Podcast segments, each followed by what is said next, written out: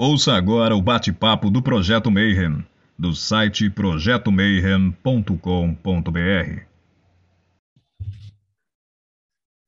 Bom dia para quem é de bom dia, boa noite para quem é da boa noite, 93 para quem é de 93. Você está no mais um podcast Mayhem, agora Boteco dos Illuminatis. Não sou mais seu, uma equipe inteira, e hoje nós vamos falar sobre um assunto maravilhoso que eu sei que você curte muito, você acompanha e é difícil da gente achar gente muito séria e hoje a gente conseguiu um cara muito foda, que a gente é fã e é um prazer para conversar, mas antes de apresentar o nosso convidado de hoje, a mesa dos Illuminati. Hoje é bom porque está diretamente de Campo Grande, né? Rafi, o irmão bonzinho do Teoria da Conspiração, textos para reflexão. Oi, pessoal, boa noite. Vamos aprender juntos aqui. E do Projeto Mayhem, Rodrigo Elutarque. Salve, pessoal. Uma aula, sim, fantástica que vai ser essa, que eu já estou esperando.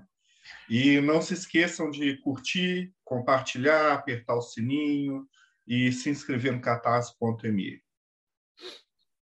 Da Eclésia Babylon, hoje temos dois representantes diretamente da Bahia, Bárbara Knox. Acertei hoje, né? Bahia. Não... É, Salvador. Boa noite, pessoal, 93. Hoje é o assunto que eu mais amo, astrologia, então vai ser tudo de bom.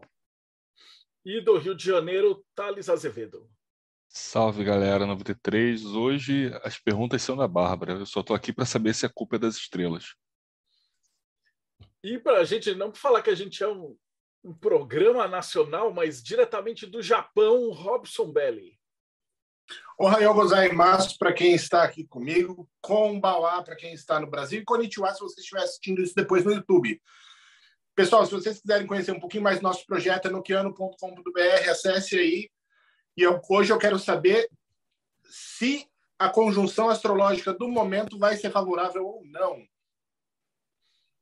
E finalizando aqui a nossa mesa, antes de apresentar o convidado, o irmão gêmeo malvado do Teoria da Conspiração, Tiago Tomassauskas. Boa noite, galera. Aqui representando mortesubita.net. É um prazer estar aqui com vocês de novo. E hoje é o nosso convidado. A gente estava assistindo uma live dele agora, não vou dar o spoiler, mas seja muito bem-vindo, Fernando Guimarães. Aqui, a gente era muito fã do teu trampo, estava assistindo a tua live, inclusive. E é um prazerzão para a gente ter você aqui no programa. Seja muito bem-vindo. Nossa, muito obrigado. É uma surpresa saber que vocês estavam lá. É, tinha uma mesa maravilhosa, então a gente conseguiu bater o recorde de, uh, de visitantes, não é? e porque acho que é um assunto do momento, é uma especialização da astrologia. Eu acho que quem é, conhece um pouco da astrologia sabe que ela ela se divide em, em, ramos diferentes, né? a astrologia natal dos seres humanos, a astrologia mundial e política dos movimentos geológicos e também históricos da história dos povos, e também tem a astrologia da Índia, é, a astrologia maia é uma riqueza muito profunda, quer dizer, a gente começa o estudo e vê que uma vida é pouco, né, para continuar. Então eu agradeço o convite de vocês, estou conhecendo toda a turma, quero, eu estou vendo assim que tem vários sites aí para visitar depois, fico à disposição. É, não, a gente vai começar porque aqui é, tem, tem várias regras do projeto, a gente não pode falar sobre as duas primeiras, mas basicamente todo mundo que chega aqui tem que lutar. E a primeira pergunta que a gente faz para todos os convidados é como é que você chegou nesse ponto da astrologia, né? Que é, por exemplo, todo mundo aqui, com exceção do, do Robson, que ele era demonologista, a gente ia na igreja, pegava hóstia e tal, e aí depois de 20, 25 anos está aqui estudando tarô, astrologia, cabala e todas essas coisas do demônio, né? Então, como é que foi a tua jornada? Como é que você se desvirtuou da igreja e veio parar nos reinos da astrologia? Então, eu queria que você contasse para a gente um pouquinho da tua jornada. Bom, primeiro eu fiquei sabendo que vários papas foram astrólogos, e isso já me deixou muita vontade para tomar hóstia, entendeu? E depois, porque também, ah, assim como acontecia quando eu ia nos eventos da Unicamp, Universidade de Campinas, que é aqui perto, né? vários professores, doutores lá conceituados, cientistas, eles escondiam atrás dos livros acadêmicos os livros de astrologia dele. Um dia eu fui limpar, achei, mas não dedurei, não falei nada, não.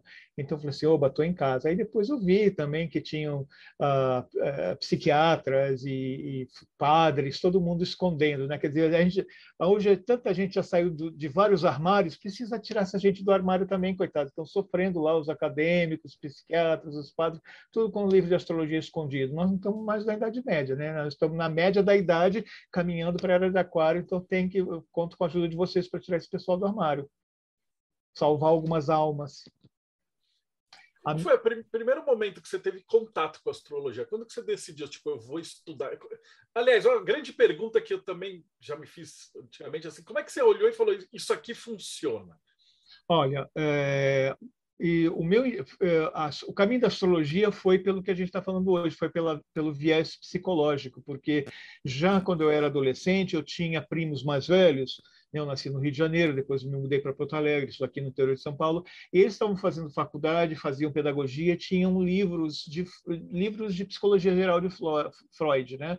Eu aprendi que tinham então diferentes tipos de personalidades. Aí eu falei assim, ah, acho que se eu ler esse livro eu vou entender um pouco melhor as diferentes personalidades dentro da minha casa, que era um Mayhem mesmo, né? O pai, a mãe, o irmão, a irmã. Eu falei assim, eu não sei se eu fujo de casa, me suicido, eu culpo o pai, eu culpo a mãe, e não precisou nada disso, nem precisei fazer a terapia, porque comecei a, ler o Freud. Do Freud foi um pulo para o Jung, e o Jung estava bem próximo, né? Dos arquétipos. Uh, ele estudou astrologia, apesar de não ter certeza se ele usou profissionalmente, como vários uh, ilustres, né? De, uh, uh, celebridades da, da Europa medieval e moderna estudaram e usaram, o Fernando Pessoa mesmo, acharam no espólio dele a, tabela de preços que ele cobrava por, por uh, interpretar um mapa astrológico. Então, dei esse pulo do Freud para o Jung, do Jung para a astrologia. E, na época, aqui na cidade e no Brasil inteiro, tinha a voz de Omar Cardoso, que não se considerava astrólogo, porque ele era um radialista, mas tinha bastante conhecimento de astrologia, porque viajava para a Europa, trazia muitos livros em diversos idiomas. Eu também sou interessado, comecei a estudar inglês, francês, um pouco de italiano, tudo. E eu tive a oportunidade, depois de ganhar uma bolsa de estudo já na faculdade, foi quando, na época do Brasil, foi o primeiro livro traduzido, não lembro a editora, uma, uma das mais importantes a traduzir obras de astrologia para o Brasil, é, foi a editora Pensamento, a editora Cultrix. Então, mas eu entrei em contato.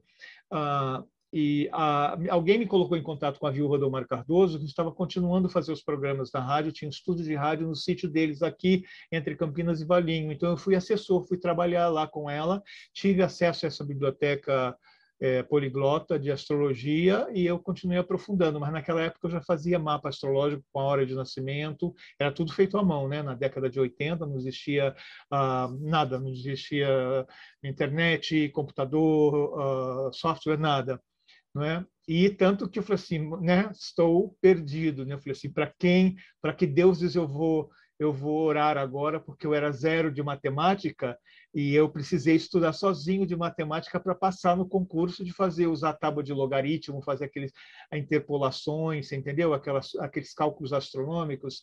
Mas eu falei assim, não, não vou deixar isso me impedir de ser astrólogo. E foi o que aconteceu. Isso já faz 40 anos, hein? Esse Pô, tempo antigão... minha idade. Ah, putz, eu sou antigão. Eu, a gente entrevistou o Adrian Duncan, né, o cara que fez o World of Wisdom em inglês. Eu conheço ele. ele e ele falou, ele falou na entrevista assim, é, que ele, ele começou a estudar astrologia porque ele estava tomando do, chá de cogumelo no Nepal, olhou para o céu e ele enxergou os mecanismos, né? É, Fantástico. Eu, geralmente é um começo doido de todo mundo. Eu fui estudar astrologia porque eu achava que era uma palhaçada e eu queria tirar sarro dos caras, e aí eu fui aprender com a Rosa pessoal da Rosa Cruz.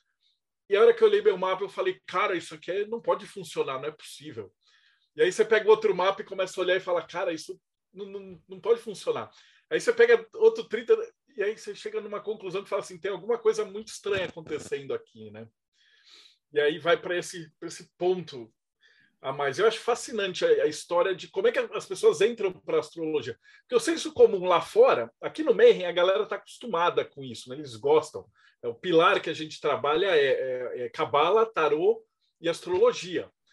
Mas lá fora, a galera acha que tipo, a astrologia é horóscopo de jornal. Ainda e pensam isso. E uma das dificuldades da gente trazer gente para estudar astrologia, para colocar os cérebros para fazer essas então, é justamente do pessoal do lado de fora achar que é, que é bobeira isso, né? Eu acho que eu tive sorte também, porque aqui perto de casa tem uh, um observatório municipal astronômico que mudou da USP, porque o céu de São Paulo impedia né, a observação do céu pela poluição. Então, trouxeram para cá, foi cedido um terreno no alto do Pico das Cabras. Olha que interessante, se chama a Fazenda Pico das Cabras, porque tem muitas rochas e as cabras é, sobem, né? Você sobe, gostam de subir nas, nas, nas, nas pedras lá. E o observatório, por causa das cabras, foi chamado Observatório Municipal de Capricórnio, né? Observatório Capricórnio, porque aqui perto de casa, aqui na, na rodovia aqui, passa o Trópico de Capricórnio, né? Que vai desembocar lá na praia de Ubatuba. Então, assim, oba, estamos tudo em casa, né? Astronomia, astrologia, as cabras. Fernando, deixa eu fazer um pedido para você, porque a gente tem um público grande aqui e muitas pessoas não têm o conhecimento que você tem sobre o assunto tal. E e a, minha questão é assim: astrologia não é signo. Então, o que é astrologia? Qual você acha que é uma boa definição de astrologia? Olha, a astrologia ela é basicamente uma, uma, um, uma ferramenta, uma tecnologia que atualmente com a abordagem psicológica ela a, a amplia, facilita a tomada de consciência da, sobre a vida, sobre a existência, sobre as relações, sobre o mundo. Mas ela começou mesmo como uma observação do céu para a criação de calendários das estações do ano por causa de colheitas, por causa de, uh, de defesa de, da, da, de pandemias ou de guerra, coisas assim. Então, durante muitos séculos e talvez até milênio, ela funcionou como como uma arte divinatória, uma arte é, preditiva não é porque e, e, era só assim ligada à natureza e depois ligada às famílias reais. Nem todo mundo tinha acesso até a época dos gregos ao mapa astrológico, eu não sabia a hora de nascimento e os sacerdotes astrólogos ficavam ali na, na, na, na cabeceira do parto para poder depois, né? Eles também não tinham luneta naquela época nem alfarrábios, eles ficavam olhando com os sextantes e o astrolábio a, a posição do, das estrelas ou dos astros é, para o nascimento do herdeiro, porque todo mundo queria saber se ele ia viver o suficiente para herdar o reino, não é? Então, a astrologia, no próprio nome já diz, astro são corpos celestes, são corpos que têm luz, são estrelas, ou são corpos que ah, ah, é, refletem a luz do Sol, não é? Ah, como os planetas. Então, eu acho que o cerne da astrologia são realmente os corpos celestes, os signos do zodíaco, que uma vez que coincidiram com constelações de mesmo nome, e hoje o zodíaco tropical ele é ligado aqui ao trópico de Capricórnio, trópico de Câncer, Equador, ou seja, ele tem relação com, com as estações do ano, Uh, veio depois, mas ele é secundário, porque ele é invisível, ele é um cálculo matemático de uma, vi uma vibração que você não pode é, pontuar. Eu acho que a mecânica quântica vai trazer um pouco dessa explicação, né? já que eles ligam, dizem que matéria, né? matéria é, é, é, sólida é a mesma coisa que onda de luz, né? os signos seriam essa onda de luz, que tem a vibração de um planeta sólido. Né? E depois vem as casas astrológicas, que são aqueles assuntos mundanos que a gente vê. Né? Quero saber se eu vou ter filho, se eu vou casar, como é a minha saúde, vocação, relacionamento familiar. Isso são, são basicamente o, o alfabeto astrológico é signo, planeta, casas e depois os aspectos angulares que um planeta forma com o outro. Mas você vê, ó, ângulos entre planetas e os planetas nos signos e os planetas nas casas astrológicas com a hora de nascimento é que forma a base da astrologia. É muito curioso a gente ouvir você falar de. Parece que tem vários tipos de astrologia. Até pelo título que a gente colocou para esse bate-papo, é astrologia psicológica versus astrologia do destino. Você consegue, pode diferenciar para a gente uma, uma da outra? Sim. A astrologia do destino é o que existia antigamente, a, a gente chama de astrologia tradicional, ou astrologia clássica, ou astrologia medieval, e também na Índia, astrologia védica, né, que eles chamam de Jyotisha, que é a ciência da luz. Né? Então, muita gente diz a astrologia védica, astrologia é, hindu, astrologia indiana, ou, ou como chamam de Jyotisha. E eles basicamente tra trabalham assim, com perguntas pontuais mesmo é, com a questão do dia a dia da vida. Então é que ele quer saber muito assim do destino. Quanto tempo as pessoas vão viver qual é a vocação e melhor emprego para elas se vai casar se vai ter filhos ou não se tem algum tipo de impedimento qual a parte do corpo humano que ela é, tem tendência a sofrer. Então é uma astrologia do destino. Com a, a, e depois essa astrologia foi ensinada nas universidades medievais não é? Começaram com quatro universidades, uma na Espanha, uma na Inglaterra, uma na Itália e a outra na França, as mais antigas do mundo. Eles tinham até o século, mais ou menos, é, século 17, uh, eles, eles estiveram, era uma cadeira. Eu consegui conversar com uma pessoa que trabalha lá na universidade, na faculdade, na Universidade de Salamanca, na Espanha, né, que eles têm um departamento, o céu da biblioteca é todo pintado com signos, planetas, estrelas, e foi lá que a que houve até, né, você vai lá é fácil para a gente porque depende né se você entende francês italiano e inglês você vai nas outras universidades mas foi fácil ir nessa nos arquivos você descobriu os nomes dos professores matemáticos astrônomos que davam aula de, de astrologia no departamento lá no século XV e eles davam aula para as os estudantes da faculdade de medicina, porque era uma, uma disciplina obrigatória. Eles não podiam fazer uma cirurgia e tocar no, na parte do corpo humano, no órgão interno, onde o Sol e a Lua estivessem transitando, estivesse relação com o signo ou com o planeta. Isso era base para diagnóstico e cirurgia. E isso está lá para a gente poder visitar na internet. Né? Eu quero ir pessoalmente, vamos ver. Eu acho que a minha estrela vai dar sorte e vocês vão ver. Eu ainda vou dar um oi para vocês lá da, de, de Salamanca. A gente, eu, uma coisa que me incomoda muito. Ah, pode falar, Bárbara, depois eu, eu continuo. Eu emendo o assunto aí, depois eu pergunto. Ah, é só para complementar essa parte histórica, que é uma coisa que me incomoda muito, é, por exemplo, quando a pessoa fala que a química é a, a alquimia é a química do passado. E, e isso é bastante simplista, né, de você falar. Na astrologia, a gente costuma ouvir o, também algo parecido, de que a astrologia é a astronomia da antiguidade e que como tem astronomia hoje, não precisa mais de astrologia. Como é que você responde quando alguém fala assim com você? Bom, o, o próprio uh, o próprio Jung diz que que a astrologia era a psicologia do passado não a astronomia, porque era a forma de conhecer os temperamentos e as diferentes personalidades que iam compor todas as profissões de uma tribo, de uma aldeia, né? E na relação.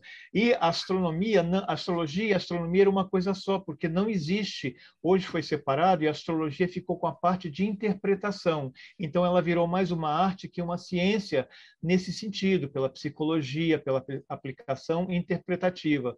E a astronomia, como passou por todo esse crivo aí da é, medieval e renascentista, ela quis ficar com a parte matemática, com a parte astronômica do cálculo, da astrofísica, e ela continua com isso até hoje.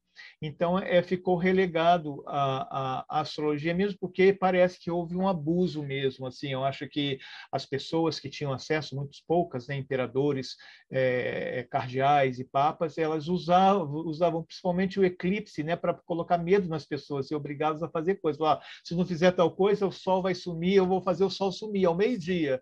Então, essa manipulação cria um karma para a astrologia. Ela foi expulsa da universidade por 300 anos, mas está voltando agora, aos pouquinhos. E nós estamos aqui pagando o nosso karma. É... Bárbara. Eu vou entrar na polêmica logo, porque eu sou dessas. É, eu vejo muitas pessoas na internet é, brigando, na, ao meu ver, uma briga totalmente infrutífera com essa coisa da astrologia tradicional, astrologia moderna, usa ou não usa, geracionais, blá, blá, blá, blá. Qual que é a sua visão disso? É, qual que é o lugar dessa astrologia preditiva é, que continua sendo super importante para os consulentes, né? As pessoas continuam tendo essas necessidades práticas também, mas é, por que dessa resistência de, de uma parte da astrologia contemporânea em e também colocar essa parte psicológica, essa parcela psicológica, e por que que não pode haver um consenso de que a gente vai é, unir os saberes astrológicos ao invés de dispersá-los e ficar brigando, ao invés de agregando conhecimento?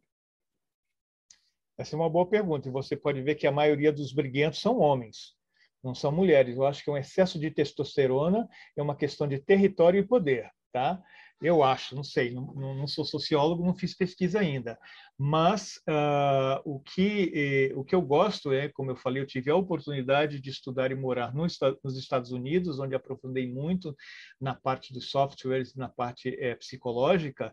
Lá, essa, né, como dizem, infelizmente, nós copiamos tudo, às vezes o que não é bom e as coisas boas a gente não copia, mas lá já passaram dessa fase. E essa briga que a gente está ainda hoje, infelizmente, com tanta informação, lá nos Estados Unidos, isso já passou na década de 70, de 80 no máximo Hoje eles já estão conversando entre si, já estão formando é, é, é, é associações onde cada um vem com as suas ferramentas, com seu instrumento, com a sua, com a sua caixa de cor, você tem a caixa de lápis de cor.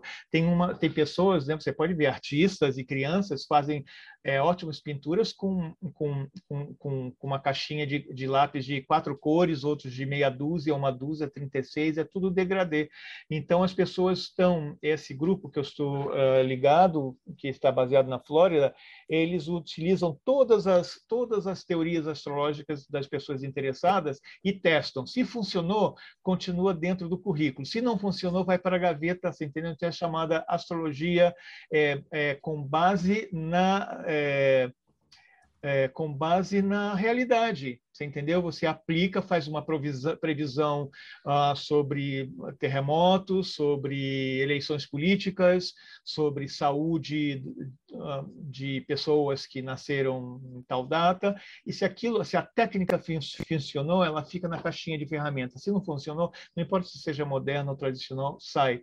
Você entendeu? Mas eu acredito que é isso. E hoje a gente tá, ensina aqui no Brasil a chamada astrologia híbrida, onde você vai ensinar a uh, planetas planetas, signos, você fala, olha, na Índia tem esse pensamento, a interpretação na Idade Média teve esse, na Grécia helenística teve aquela, e agora no Brasil, nos Estados Unidos, e você vai mostrando as diferenças para, no fundo, você ver o que realmente funciona, como autoconhecimento ou para um cliente que está ah, em dúvida com você.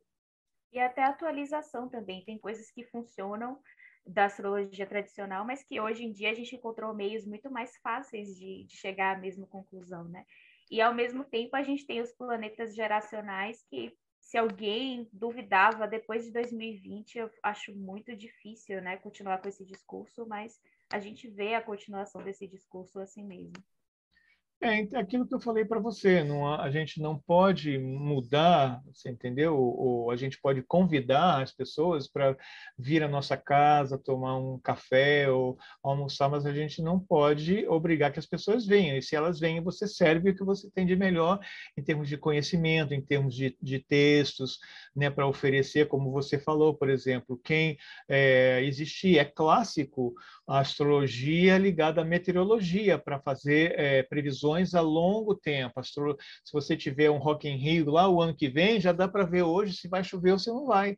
Você entendeu? Para meteorologia científica, você tem que esperar umas semanas antes, porque eles ainda vão medir as nuvens, a umidade, isso e aquilo.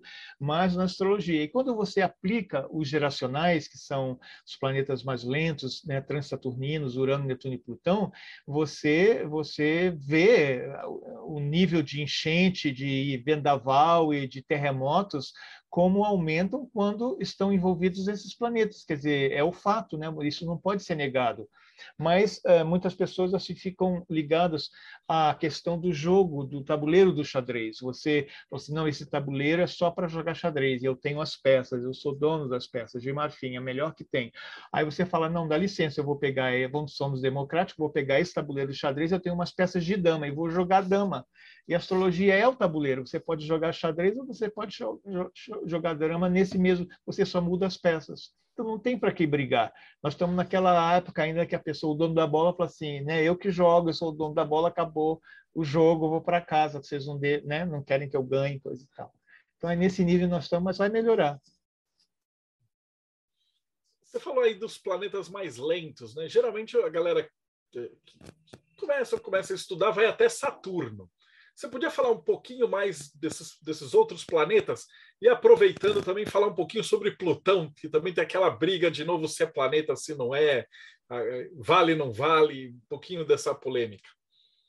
Tá bom. Então, os planetas mais lentos ou transsaturninos foram os que foram é, descobertos assim a partir de 1700 por aí. Começou, não é, com a descoberta de, de Urano, que não estava no panteão dos deuses ou dos deuses planetas ou da antiga, porque eles só eles só uh, usavam o que era visível a olho nu. Né? Então, por exemplo, a, a, luz de Saturno é muito pálida, mas dá para ver a, a, olho nu, por exemplo. Então, existem primeiro coincidências que justo com a descoberta de Urano, que é um grande representante das, das, das tecno, tecnologias é, futurólogas, foi quando surgiu assim o balão de ar, assim, entendeu? E depois mais tarde a, a, a, tecnologia começou a chegar, antecipando o século XX, né?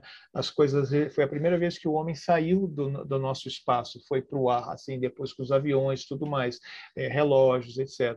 Depois veio uh, Netuno, foi o segundo a ser descoberto e também foi justamente no ano em que descobriram lá no Hospital de Boston a, a anestesia para fazer cirurgia, que é regida todo entorpecente, umas coisas químicas que têm relação com Netuno. E também na Inglaterra foi descoberto o querosene para poder substituir as velas e levar um pouco de luz para casa de noite. E assim vai. Quando o Plutão foi descoberto em 1930, foi mais ou menos na época das, das, né, das entreguerras e foi quando é, estavam fazendo experimentos com o plutônio da, das explosões nucleares. Então, cada planeta tem um, um, acontecimento que marca a chegada dele, não só os planetas também. Né? Você vê, antes de Plutão ser descoberto, eles já tinham observado os asteroides, os grandes asteroides no cinturão de asteroides entre Marte e Júpiter. Então, desde 1880 já tinham pesquisas sobre os possíveis significados, mesmo que não soubesse quais eram as regências, que signos poderiam ser regidos, porque regência é um conceito antigo, eu também não gosto de misturar as coisas. Né? Um, regências planetárias de signos é um conceito muito antigo, não é um conceito moderno. Então, eu não vou enfiando ali qualquer pedregulho, qualquer planeta se ache, né? por, por, por respeito a eles. Então, uh, esses asteroides e qualquer outros cometas, é, agora esses plutóides, além de Plutão, né, já descobriram Sedna, Eris e tantos outros. Então, por observação e por testes, a gente vai é, tendo algumas associações. Plutão, ele foi, é, ele foi é interessante que ele foi é, rebaixado da categoria, né, por, por é, novamente, os critérios não são naturais, entendeu? Os critérios são culturais e humanos que é, demoveram. Né? Então, uh, e isso aconteceu numa posição angular é, na, é, da, posi da, posição de uh, Plutão, quando ele estava em Sagitário, fazia um ângulo à posição dele na descoberta, em 1930, que é um símbolo de, de, de sabe, do, na melhor das hipóteses, de perda de poder e, na, e na, na pior das hipóteses, de falecimento e morte. Então, ele morreu a própria morte num ângulo de morte que ele reage quando ele fez 150 graus do ponto que ele estava em câncer, quando foi descoberto, até quando ele foi demovido.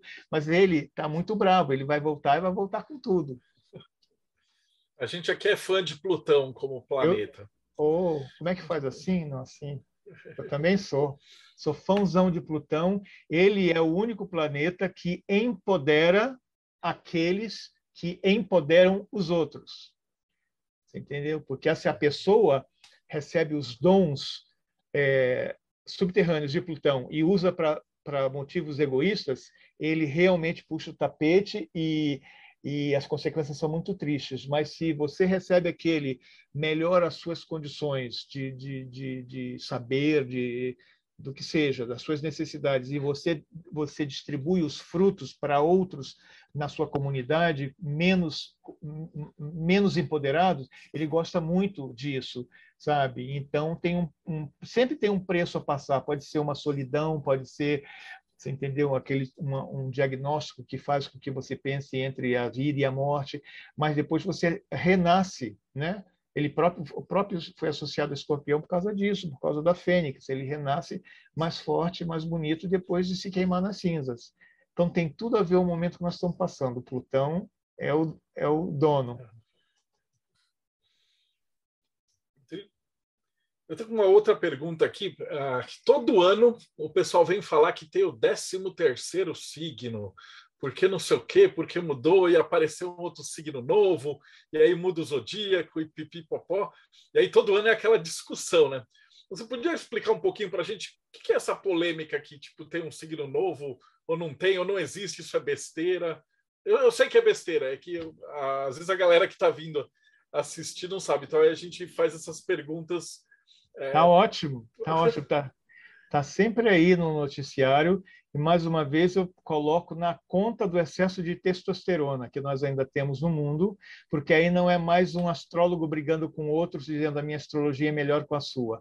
É a briga do astrônomo, né, que está lá no bem bom, com bolsa de estudo da CAPES, na universidade, você entendendo? Tendo onde morar, onde comer, tendo dinheiro para financiar suas pesquisas. Ele falou assim: vamos mexer com os astrólogos, pobre coitado, aqueles lá que tem que fazer astrologia na hora vaga, porque não tem financiamento de companhia privada privada, nem de pública, nem de ninguém, são os pobres coitados que não têm nem telescópio, aí eles vêm mexer com isso. Esse 13 terceiro signo, ele sempre existiu, porque a gente, a gente seleciona essa faixa do céu que se chama de eclíptica, não é que corta um pedacinho de várias constelações que existe num globo como um todo. São 360 graus e né, 360 graus de qualquer forma que você for medir, né, você entendeu? No meridiano você tem você tem constelações polares, né, no hemisfério norte, no hemisfério sul. Agora tem uma faixa de tem uma faixa ali de que fica mais ou menos numa declinação uh, de 23 graus e 27 minutos, né, de declinação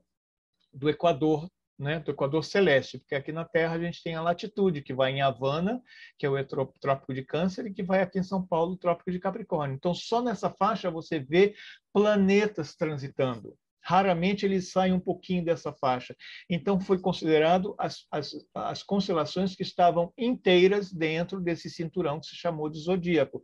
Mas tem outras constelações que estão fora, dessa faixa e que tem um pezinho, um rabinho ali dentro junto com outros outro, então as pessoas falam que é um signo, ele é um signo do ponto de vista sideral, que você considera é, as estrelas, fisicamente falando, as constelações, mas do ponto de vista tropical, onde você separa essa faixa, né, que deu a origem às estações do ano por causa da inclinação da Terra, então a gente, você vê além de longitude, a longitude você só mede a posição que a gente vê no, no zodíaco, no mapa astrológico, nas previsões, é uma longitude da eclíptica, é, é, mas as pessoas só prestam atenção nisso por, por causa que assim, é, né? Eu acho que se a mecânica celeste fosse ensinada na aula de geografia ou de física, as pessoas iam entender melhor a diferença do quadro celeste, quadro terrestre, latitude, longitude, declinação, iam ver que tudo é tridimensional e essas, essas constelações, então, têm essas diferenças. Os astrólogos, principalmente modernos, agora na Índia e alguns outros lugares, eles preferem trabalhar com as constelações, com as estrelas, por causa do, da precessão dos equinócios, porque o ponto vernal, que para a gente é zero de Ares, é, ele vai mudando um pouquinho para trás, assim, do ponto de vista das estrelas, mas não do trópico, do, da, das estações do ano. Aí facilita. Não sei se eu respondi, hein, gente, mas eu tentei. Estou resumindo aqui o máximo que eu posso, porque cada pergunta sua é uma aula minha de uma hora na sala de aula. Não, é legal. Essa, essa entrevista que a gente faz é mais para ver os diversos uh, pontos de vista, né? Então a gente procura pegar pessoal de, do tarô, de astrologia, budismo, uh, religiões diferentes para comentar justamente, né? Porque para o pessoal que está do lado de fora, às vezes eles olham para a gente dentro da maçonaria e falam, é, é maçonaria. Mas existem vários ritos dentro da maçonaria. E a astrologia também é aquela parada. Do lado de fora, o cara fala assim, é só astrologia. Mas a hora que você entra, é como você explicou, tem vários tipos de astrologia diferentes, né? E, e para a gente o interessante seria a pessoa que está escutando a gente agora começar a ver o teu ponto de vista e falar assim, que tipos de astrologia que existe? Por onde eu posso ir? Para que caminhos que eu posso é, me direcionar, né? Tiago. É, a minha questão é um pouco parecida com o que você está falando agora, Marcelo. É, a gente já meteu o pau nos signos, nos horóscopos tal, e a minha, mas a minha pergunta é assim, para a pessoa comum, o, o cidadão normal, é, como que a astrologia poderia ajudar ele, se não pelos horóscopos dos jornais? Qual seria um caminho que, que uma pessoa, qualquer pessoa poderia seguir para se beneficiar desse conhecimento que a astrologia traz?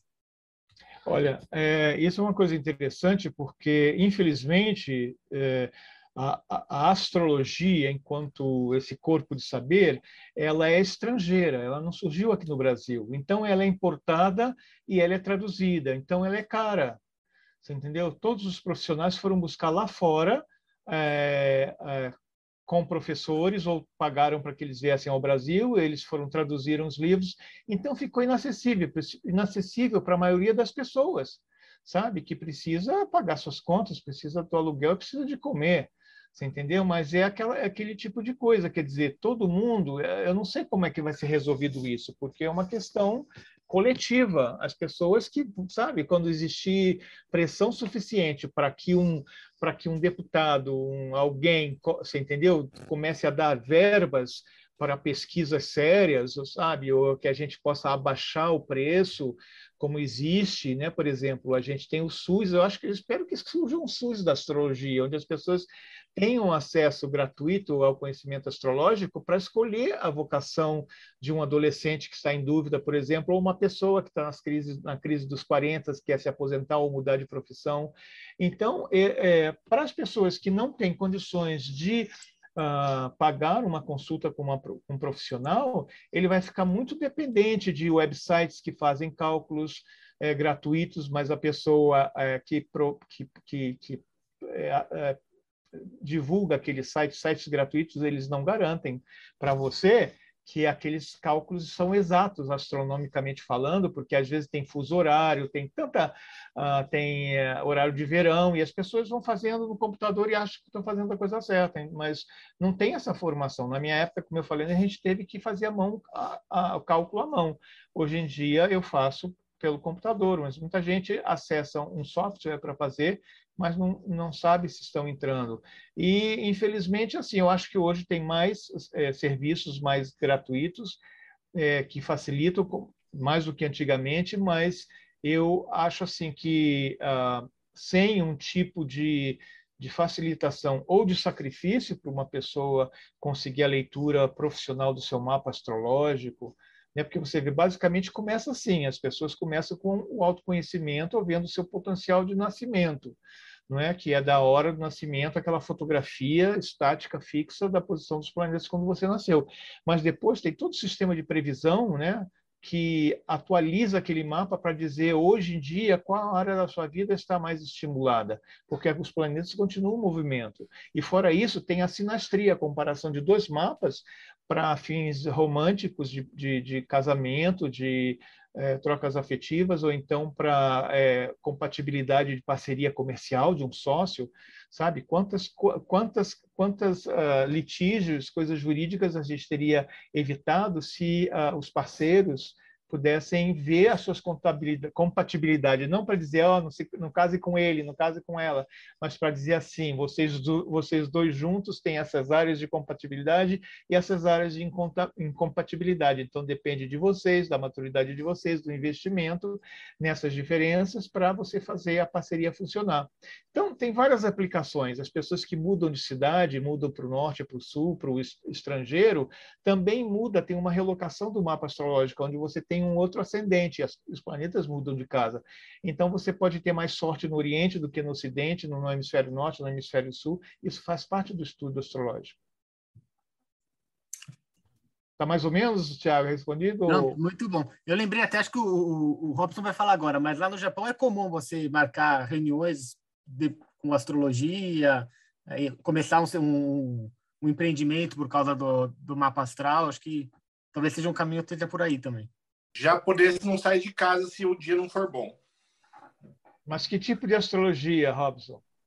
Aqui utiliza-se uma astrologia local, asiática mesmo, né, com base no calendário lunar. É diferentinho, mas eu gostaria de perguntar duas coisas, tá? Eu sei que é, é muito assunto e vai ser aquelas perguntas que você falou. Uma hora de aula para uma pergunta. Mas eu gostaria de falar sobre a importância psicológica na compreensão dos decanatos, Se tem como você falar um pouquinho disso para gente. E também, de repente, se você poderia falar também um pouquinho sobre as mansões lunares. Se tem ah, alguma olha. importância para você esses aspectos. É para não eu... assustar o Fernando, é, é que a gente avisou que a gente ia te entrevistar e a galera do Mayhem fez as perguntas antes, tá? Então não é que a gente está bolando as perguntas difíceis para te sacanear, não, tá? É que o pessoal ah. ficou muito empolgado. Não, tá ótimo. Eu fui eu fui, eu falei, acho que para o Tiago, que eu fui convidado para dar uma entrevista assim, sempre a gente é convidado em dezembro, janeiro, sobre o ano novo, aquelas coisas todas. Então, dei uma entrevista para uma rádio de brasileiros na Flórida.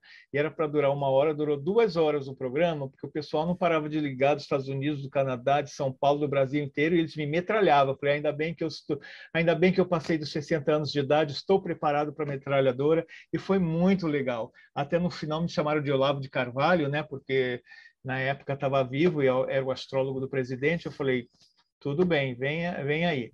Mas respondendo ao Robson, assim, eu admiro muito a questão das, das mansões lunares, né? Aprendi um pouquinho sobre elas, é, na, estudando, é, me alfabetizando na astrologia védica, chamada de nakshatras. Elas são ótimas para confirmar ou retificar a hora de nascimento não é? São astrologias a, a, porque usam vários elementos que não é, sobreviveram uma astrologia moderna e, e são ótimas para diagnósticos de questões de saúde, são ótimos para apontar tendências vocacionais e, como eu disse, para confirmar a hora de nascimento. Mas eu não uso porque, como você falou, são calendários diferentes.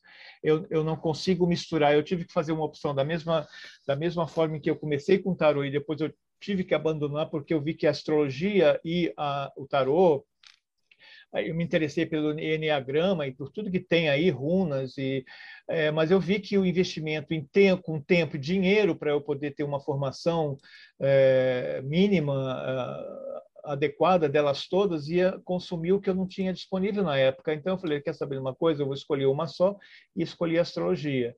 Mas é, eu acho assim muito interessante é, tenho diálogos constantes com o que foi meu professor, eu tenho colegas assim muito, a gente faz essa, do, essa dobradinha, essa jogada assim, principalmente quando a gente tem que fazer previsões mundiais, é, sobre é, eleições ou outras coisas importantes, a gente vê, entendeu? O que, que a astrologia medieval diz, o que, que a astrologia védica diz, é, o que, astro, o, que o, o tarot diz, a gente vai misturando porque tudo tem que, conver, é, tem que convergir para um ponto só para a gente poder ficar sossegado. E eh, você falou mesmo assim, os decanatos. Os decanatos eu acho muito importante, eles funcionam bem. É, eu não, ainda não vi uma utilidade psicológica no sentido que é, eu hoje preferi para trabalhar com psicologia, eu preferi os quatro temperamentos é, que são é, sanguíneo, melancólico, colérico e fleumático. E eles estão intimamente ligados aos planetas. Então, ah, porque eles têm a qualidade, os planetas e signos têm qualidades quente, seca, úmido e frio, que dá os elementos fogo, terra, ar e água, e que vão projetar nos temperamentos. Então, eu, eu preferi o temperamento, porque ele está ligado aos planetas. Os, os, os decanatos eles estão ligados à divisão do signo né, do zodíaco, e tem outras divisões também, em sete partes, são sete planetas clássicos. Eu acho importante, na minha avaliação, como eu faço uma previsão, é, é, é ver o decanato onde está transitando os planetas lentos, porque eles passam muitos anos em um decanato só, passam muitos anos é, transitando um signo. Então, Uh, para fazer mais é, é, é, previsões pontuais, o regente do signo não é suficiente porque ele está ali naquele signo é, muitos anos. Então, quando eu vejo o regente do signo e o subregente do decanato, eu tenho mais informação sobre o trânsito do planeta lento. Então, eu levo em consideração os. Deu para responder, Robson? Estou interessado na tua astrologia, Muito quero conversar depois, quero, quero conhecer esses japoneses aí, esses horóscopos asiáticos, que está faltando no, na minha caixa de lápis de cor. É, quem mais tem? Tem Thales e tem Bárbara. Thales. A minha fugindo um pouco das questões técnicas da, da astrologia, mas no início você comentou da necessidade de tirar essa galera do armário, que ainda se esconde, né, achando que é uma coisa. E eu acho que isso é um ponto que as, a maioria das pessoas, quando saem do, da astrologia no sentido horóscopo, né, acabam por pensar assim, a astrologia é coisa de sociedade secreta, né, uma coisa e de fato no passado, quando esse conhecimento era considerado um tanto é, perigoso, né, de fato havia um grupos secretos.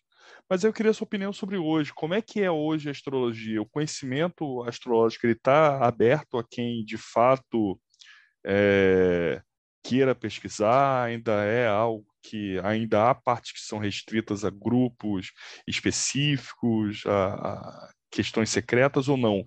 Ele é um saber que se encontra aberto, disponível para aqueles que querem mergulhar mais a fundo nesse universo.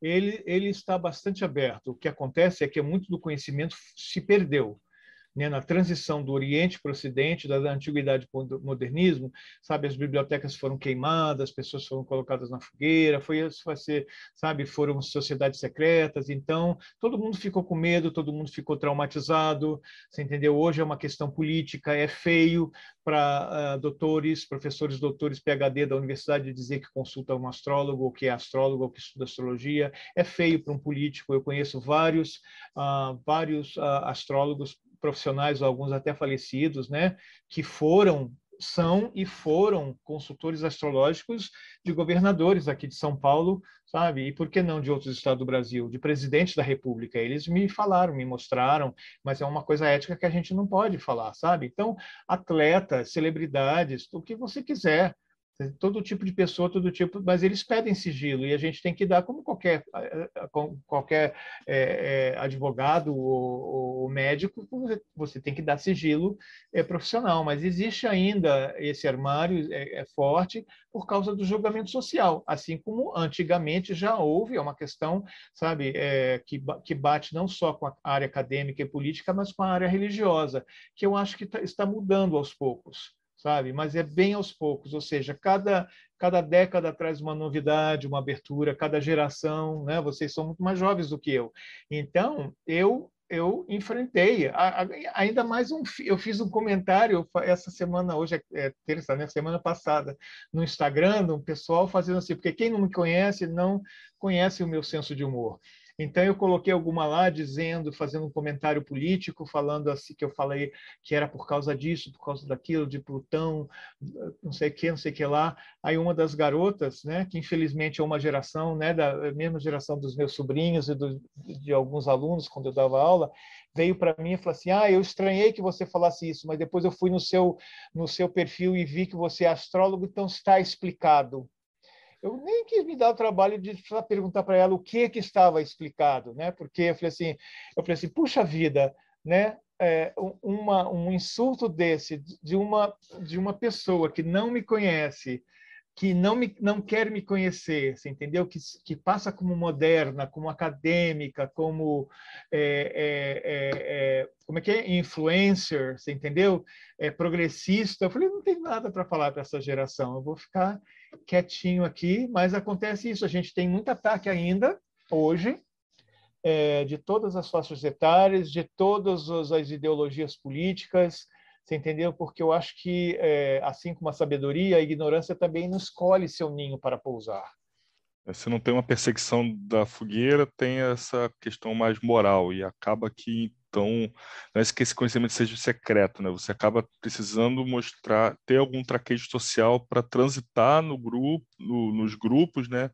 E conseguir acessar ele. É, eu acho que é mais uma, eu acho que é mais uma questão afetiva, sabe? Porque na moral realmente eu eu não tenho é, muitas preocupações porque quem me conhece, vocês hoje eu transito aqui aqui e nos Estados Unidos eu transito muito bem em várias em várias áreas porque eu sou respeitoso. Então eu eu acredito que aquela coisa gentileza atrai gentileza e respeito atrai respeito, né? Agora e também aprendi lá com o Zen, o tal do Zen, que você só é, pra, geralmente, né, eu acho que é uma metáfora bonita, você é atingido quando alguém te atira uma pedra e você fica parado, duro, rígido, fixo no caminho, porque eu não posso evitar que ele me atire uma pedra, mas eu aprendi assim na yoga para fazer um pouquinho para cá e fazer um pouquinho para lá e a pedra passa, não me atinge e eu não gasto energia, porque sabe, estresse não é comigo.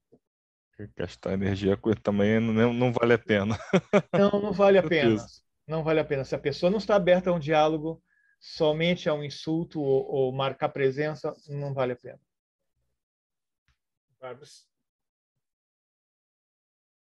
É, eu queria que você comentasse um pouco sobre a relação da psicologia com os mitos, a psicologização dos mitos.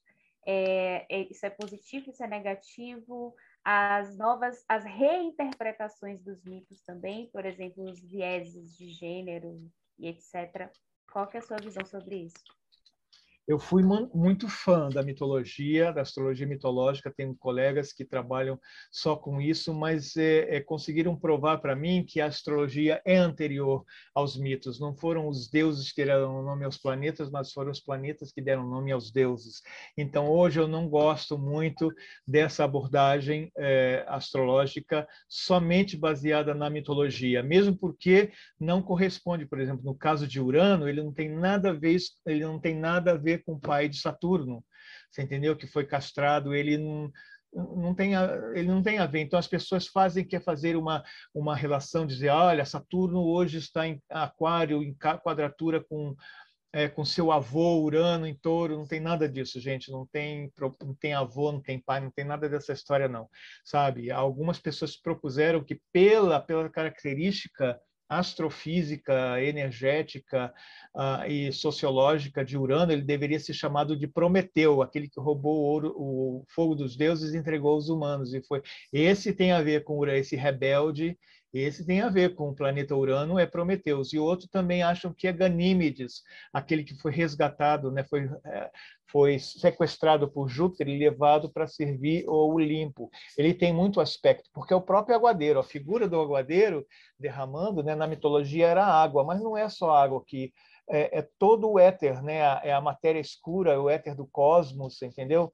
É, é isso que o aguadeiro ele derrama. Então, é, sabe? Então, isso precisa, e precisa e vai. Nós estamos entrando na era de Aquários, indo para a era de Aquários, isso vai ser revisto e consertado. Assim como a Lua é, tem a regência da água, e é um planeta seco, um monte de poeira, não tem água nenhuma lá na Lua, como é que ela pode reger a água, meu Deus? Né? Saturno é o planeta mais bonito. Como é que ele pode reger as coisas feias da vida dos mistérios se é o planeta mais bonito? Como é que ele pode reger o chumbo se ele é o mais leve, se colocado no oceano ele boia? Quer dizer, não tem muito, não tem muito sentido. A gente vai ter que rever tudo isso. Raf está com uma mãozinha lá. Sou eu. É, eu tenho uma pergunta mais filosófica agora, né? Que é mais Oba. a minha praia.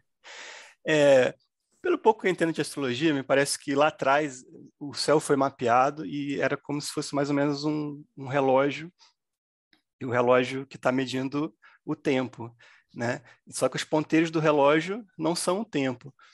E a gente para para pensar assim que é, a astrologia determina aspectos da nossa personalidade, vocação profissional e até coisas mais mundanas e parece absurdo, à primeira vista, né, que a posição dos astros, a posição do cosmos tenha influência na gente, mas o fato é que funciona, né? como o Marcelo mesmo é, foi atrás de investigar e viu que funciona.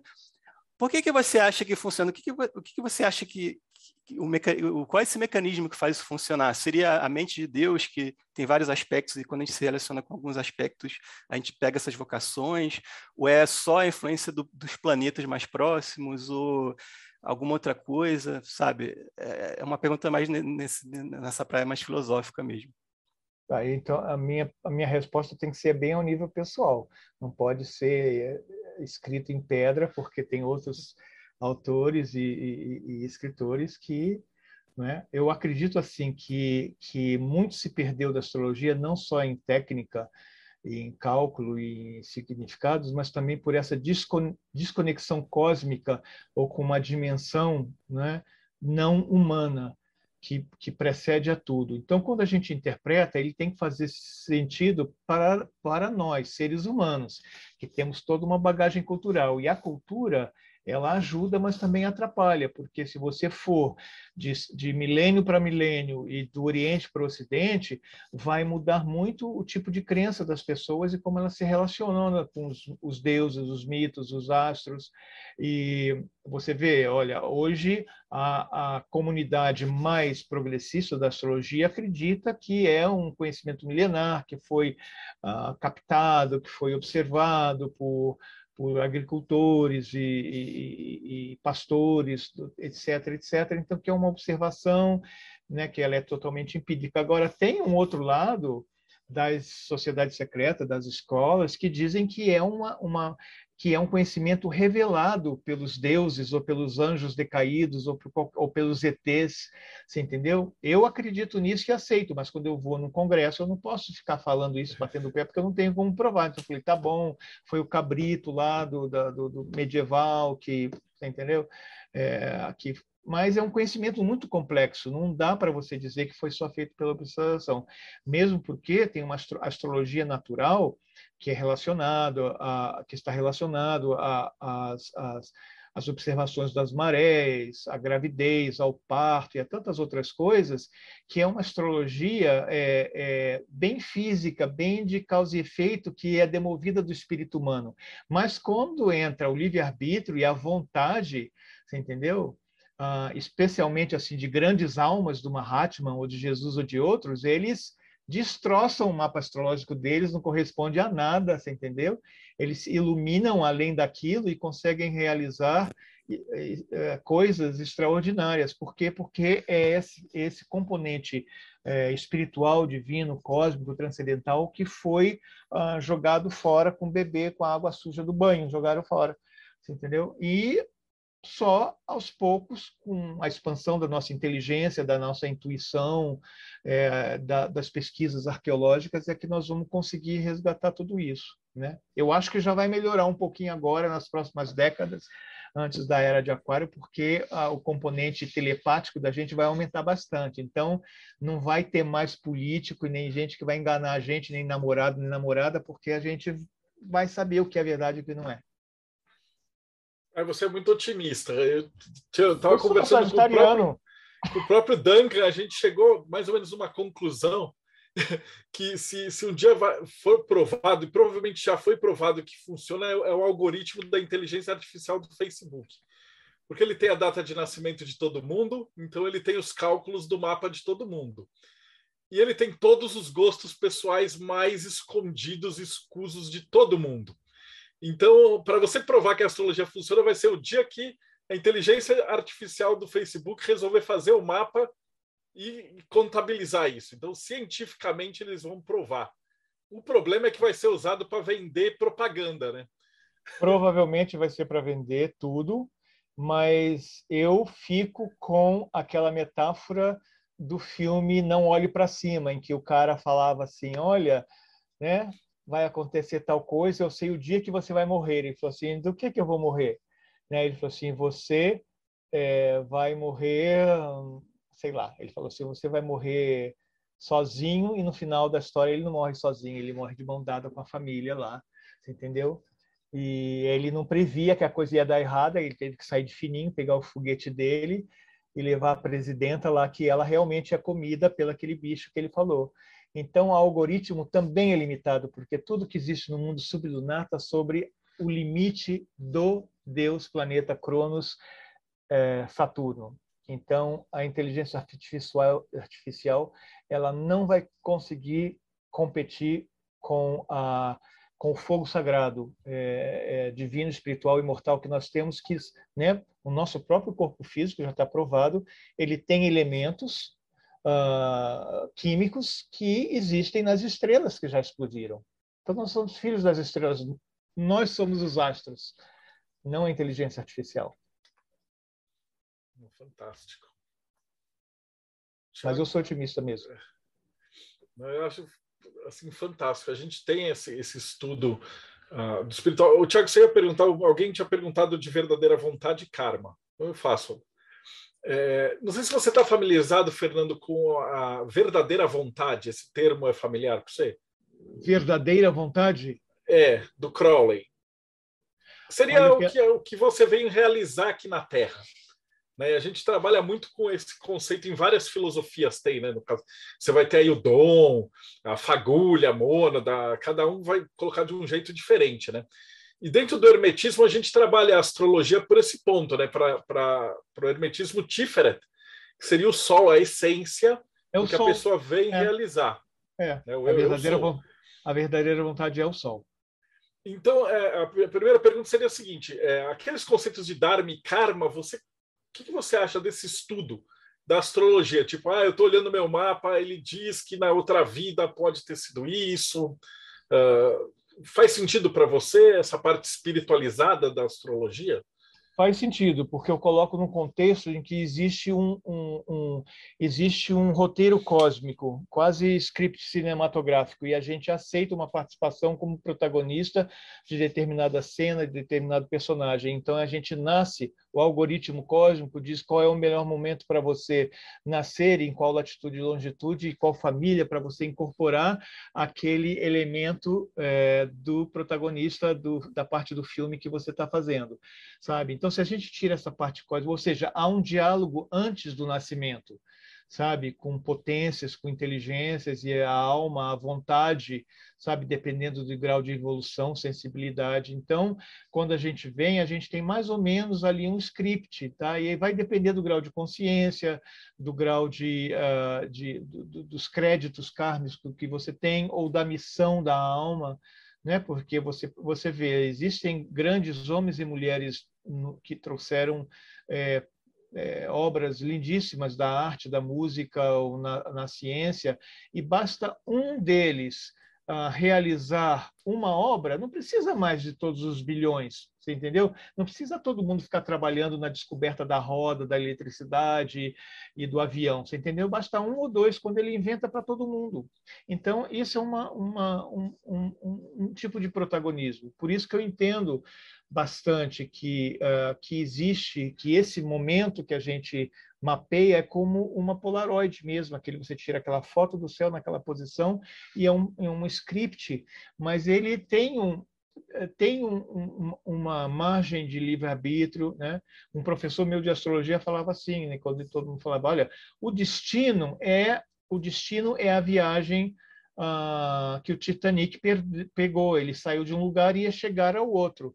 Né? Esse é o destino. Agora, dentro do navio, todo mundo tinha um livre-arbítrio. Você ficava no seu camar camarote, você ia ao porão, você ia namorar escondido, você ia ficar morrendo de, noite, comendo, engordando lá, você entendeu? vendo as estrelas. O livre-arbítrio existe para todo mundo que está dentro do navio, mas só dentro do navio. Fora do navio não tem livre-arbítrio.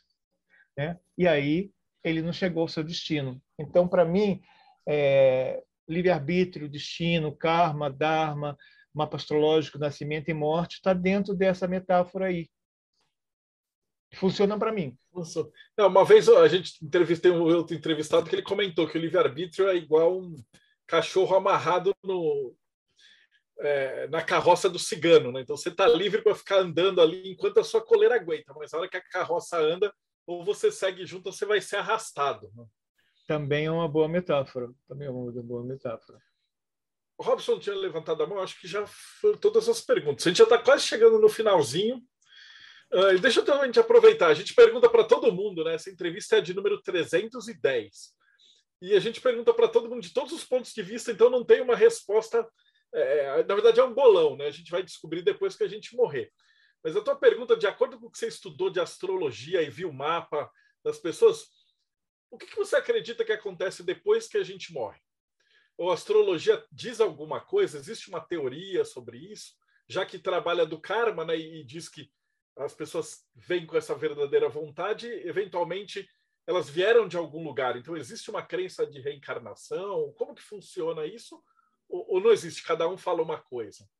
É, cada cada uh, herança cultural da astrologia fala uma coisa. Na Índia, até hoje, eles acreditam nisso. Por isso, eles consideram realmente que é, um mapa se sobrepõe ao outro de nascimento e morte. E existe o mapa da morte, que quando a pessoa tem a hora da morte é feito um cálculo para aquele momento e muita gente acredita que aquele momento tem a ver com a hora do nascimento e tem a ver também com o destino da alma na sua viagem depois da morte. Tem pessoas que estudam isso. Os astrólogos modernos não estão muito interessados, e por causa do tabu, inclusive, tem um, um, código de ética onde todo mundo assina dizendo que é proibido pesquisar a morte de pessoas vivas. Depois que morrer, você pode pesquisar. Agora, o que existe, que foi descoberto, pelo menos é, é publicado, tornado né, é, pela filha do Jung, é que ele contou para ela, ele, ele analisava os mapas, as previsões né, para as pessoas que já tinham morrido. Então ele falou para ela que o mapa astrológico de nascimento na Terra ele ainda continua ativo e funcionando para a memória ou a pessoa que uh, foi dono daquele mapa, de, mesmo depois que ela, ele morreu. Né? E isso significa assim, às vezes um, um artista morre, né? E quando as os progressões e os trânsitos continuam se movendo naquele desenho, do mapa de nascimento coincide as indicações clássicas que estão nos livros, nos alfarrábios, né? se ele tivesse vivo, ele ganha um prêmio, só que ele não vai receber, quem vai é o filho ou a filha, mas ele recebe um prêmio, ele recebe uma honraria, ele recebe uma estátua, ele coloca o nome dele numa escola, numa biblioteca, e assim vai indo. Né? Então, isso eu estava dando uma aula onde a gente estava falando, falando um pouco sobre isso. Eu falei assim: eu estudei, né, eu, eu, escolhi por acaso o mapa que eu queria discutir com a classe, que era do Dom Pedro II, que eu achei que ele era uma pessoa assim que interessada em cultura, em artes e uh, em uma série de coisas, né? Uma figura interessante. E quando eu estava dando o exemplo, eu fiz uns cálculos, isso acho que faz um ano, um ano e meio Aí eu falei assim, nossa, está havendo tal trânsito, tal progressão para o meio do céu, que é a, é o, que é a imagem social do Dom Pedro II. Eu falei assim, eu acho que ele vai ganhar alguma homenagem esse ano. E meses depois a Globo anunciou que ia ter uma mini novela, uma novela que contando a vida de Dom Pedro II, justo naquele ano que a gente fez aquele. Então você vê o um mapa de Dom Pedro II de nascimento estava ativo e ele ganhou uma novela em homenagem a ele naquele período em que houve uma conjunção. É, vai viver para sempre através do mapa. O Fernando, nós vamos, foi. Nós vamos viver para sempre. Foi uma, uma honra, foi muito legal ter você aqui. Faltou a pergunta mais importante, que é como é que a gente te acha? Bom, uh, é, vocês me acham no Instagram, é? que é, é, a minha conta lá é Nando, de Fernando, né? Nando, é uma palavra só, Nando Astrocabana. O meu selo se chama Astrocabana, é uma palavra só com K no meio. Tá? Então, se vocês forem no YouTube, entra no YouTube, digita Astrocabana, uma palavra só, com K. Aí vocês acham o meu canal. No Instagram tá Nando Astrocabana, é o meu perfil lá onde a gente faz a divulgação. E no Facebook está Fernando Guimarães, ao contrário. Guimarães Fernando, eu também faço publicações lá né? E quem tiver interesse de alguma coisa, aí através desse primeiro contato, eu ele posso mostrar é, o, o, material, alguma coisa por e-mail, eu tenho o WhatsApp, que geralmente eu uso para cursos e para consultas, mas estou sempre à disposição porque eu gosto muito de, eu sou por vocação de ser educador, né? Eu, eu estudei, uh, fiz faculdade de inglês e português, dei aula de português e de inglês, gosto muito de didática, de psicologia da aprendizagem, de, de dessa parte toda. Então, uh, eu sempre que eu tenho uma oportunidade de estar conversando e encaminhando pessoas, e falo assim, ah, você lê português, você lê né, só português, espanhol, inglês, então tem artigos nesse site, tem livros gratuitos, PDF que você pode já começar seus estudos astrológicos, basicamente.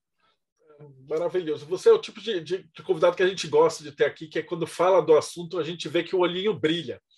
A gente realmente ama do, do, do que está falando. Então... É, eu amo, eu amo mesmo, uh, porque é um, é um sentimento que dá assim me retroalimenta, você entendeu? E a paixão, você está aqui na cor da minha camisa, vermelho, laranja e amarelo, é do signo de fogo. Então a gente trabalha para a paixão, a gente só trabalha bem e funciona quando é criativo e apaixonado. Então a gente Uh, é bom isso para a sala de aula, porque você é, deixa os alunos entusiasmados para continuar estudando aquilo que você ensina nas férias de verão, nas férias de inverno, quando eles saírem da astrologia, que eu estou ligado assim, em literatura, isso e aquilo que você, né, você pode morrer e eles vão embora estudar. Então, mas é isso é só uma das 12 missões do zodíaco, viu? Então, não, cada um de vocês deve ter assim uma uma, uma característica, uh, qualidade que eu não tenho e que eu uh, uh, adoraria poder trocar numa situação, numa mesa de bar ou então num ritual de magia, de alta magia.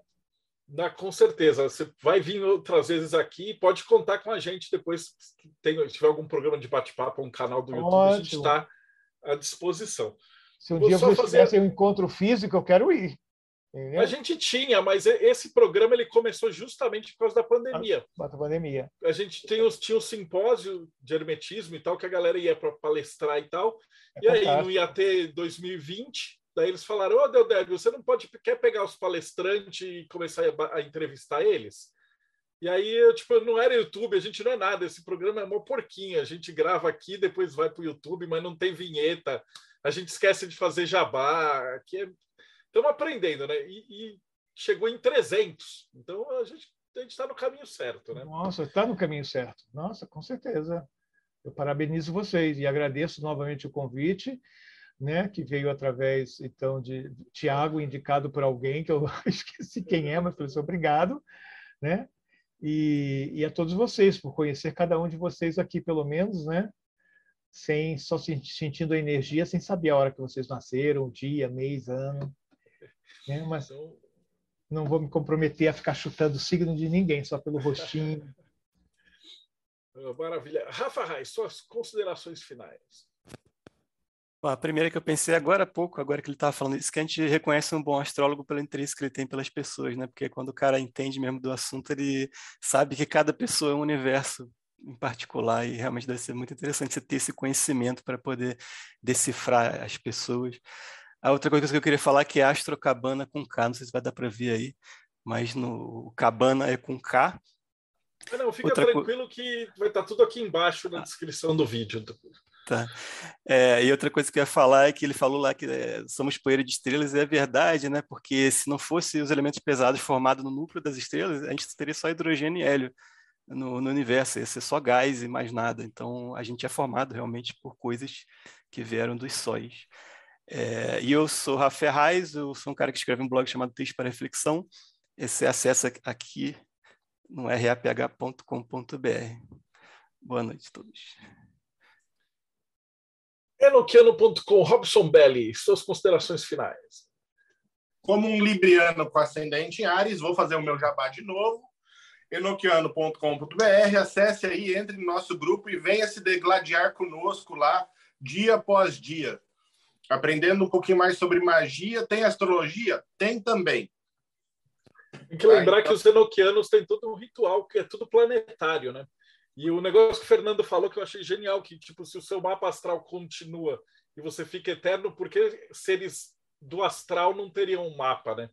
E aí nas evocações a gente percebe isso. Tem é, planetas certos e pontos certos e signos certos para você chamar entidades certas.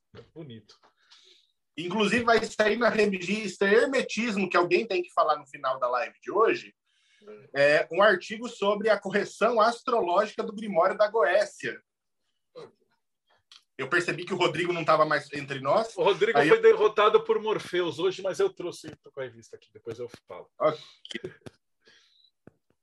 Bárbara aí, considerações finais.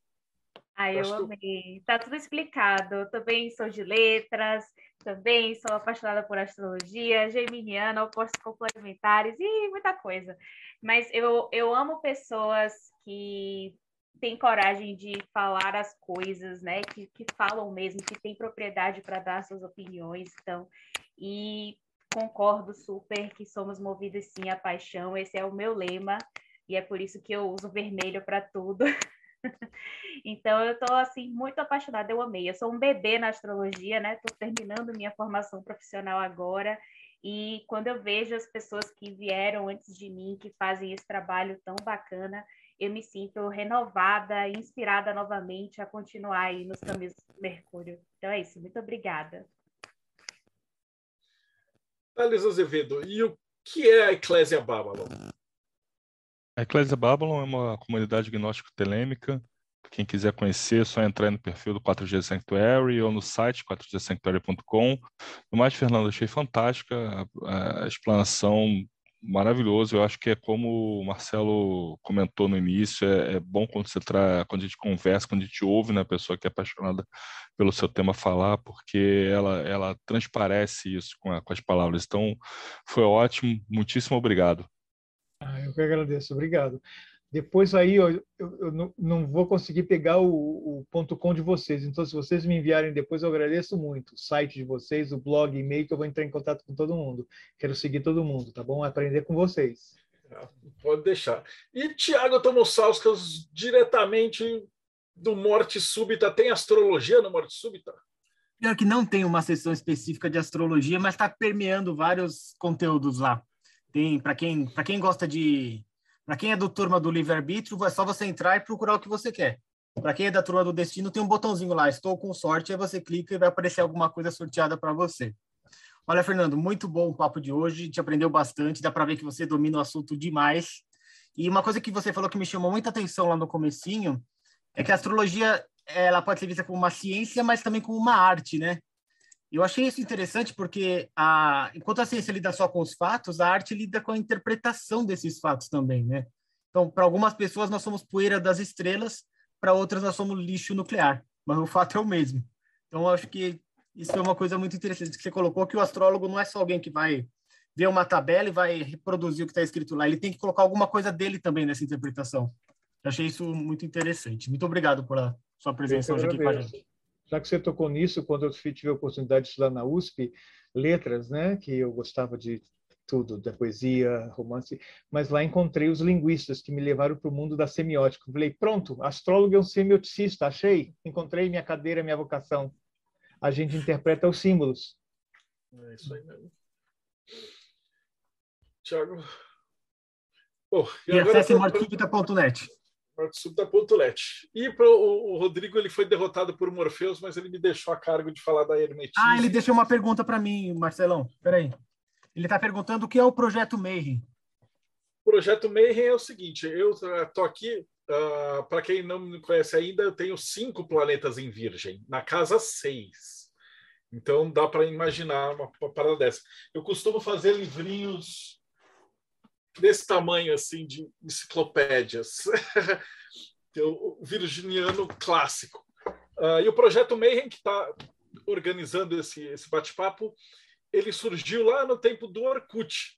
Era uma galera justamente que gosta de estudar tudo sobre tudo. Então, dentro do projeto Mayhem, a gente tem toda essa galera que passou aqui, uh, mais ou menos umas 700 pessoas de todos os tipos, e a gente começou com o Catarse, né, que é o catarse.me barra TDC, para fazer essa revista, que é agora a alma né, do, do Projeto Mayhem. O que, que é a revista? É uma revista chamada Hermetismo. Uh, porque a gente viu que tinha muita gente produzindo material, mas em blog. E aí você chegava e falava assim, poxa, eu queria referenciar no Lattes ou, ou colocar algum artigo e tal. E como é que fica? Ah, a referência é www é, hotmart.index barra é, e aquele site gigantesco. Né? Então aí a gente fez, uh, tiramos o ISBN bonitinho e a gente está publicando. Então, é, em todos esses sites, né, o texto para reflexões, Morte Súbita, Enoquiano, o Espelho de Circe, né, que hoje a Jesse não, não pôde vir, a galera está produzindo material de todas as vertentes. E a gente junta tudo isso e a cada três meses publica os melhores é, num formato físico. Você fala, pô, Marcelo, mas aí já tem no site em formato digital. Mas é que a gente sabe que o exercício mental de você ler uma revista é diferente de você ler a matéria no celular. Então a gente tem feito muito financiamento coletivo para trazer obras, né? Traduções aí do RAF, a gente trouxe o Equinox e vários outros materiais. E aí, de quebra, a gente também faz entrevistas com ocultistas, autores, astrólogos, tarólogos e toda essa galera nesse programa aqui no canal que vocês acabaram de ver. Então, esse é o, o Projeto Mayhem. Se você ficou curioso, www.projetomayhem.com.br ou catarse.m/tdc. Pô, Fernando, te agradecer de coração de ter participado hoje. Com certeza você vai voltar e a gente ainda vai conversar muito. Fique, sinta-se parte do boteco. Você não estiver fazendo nada de terça, quinta e sábado e quiser aparecer aqui e fazer pergunta, pode eu ser. vou aparecer. O, Rafa é e o Thiago, essa é a galera que a gente já entrevistava. E aí eles começaram a chegar e foram chegando. Mas já vou mexer aqui minhas bruxarias para vocês voltarem a encontros presidenciais, porque Sagitariano tem poder, viu? E, e aqui perto em Campinas, já eu falei, tem o Pico das Cabras, o Museu Aberto de Astronomia, a céu aberto, que fica em frente ao Observatório Astronômico Municipal. Vocês precisam conhecer aquelas pedras mágicas caindo do céu pelos deuses. Vocês precisam vir aqui. Estou falando.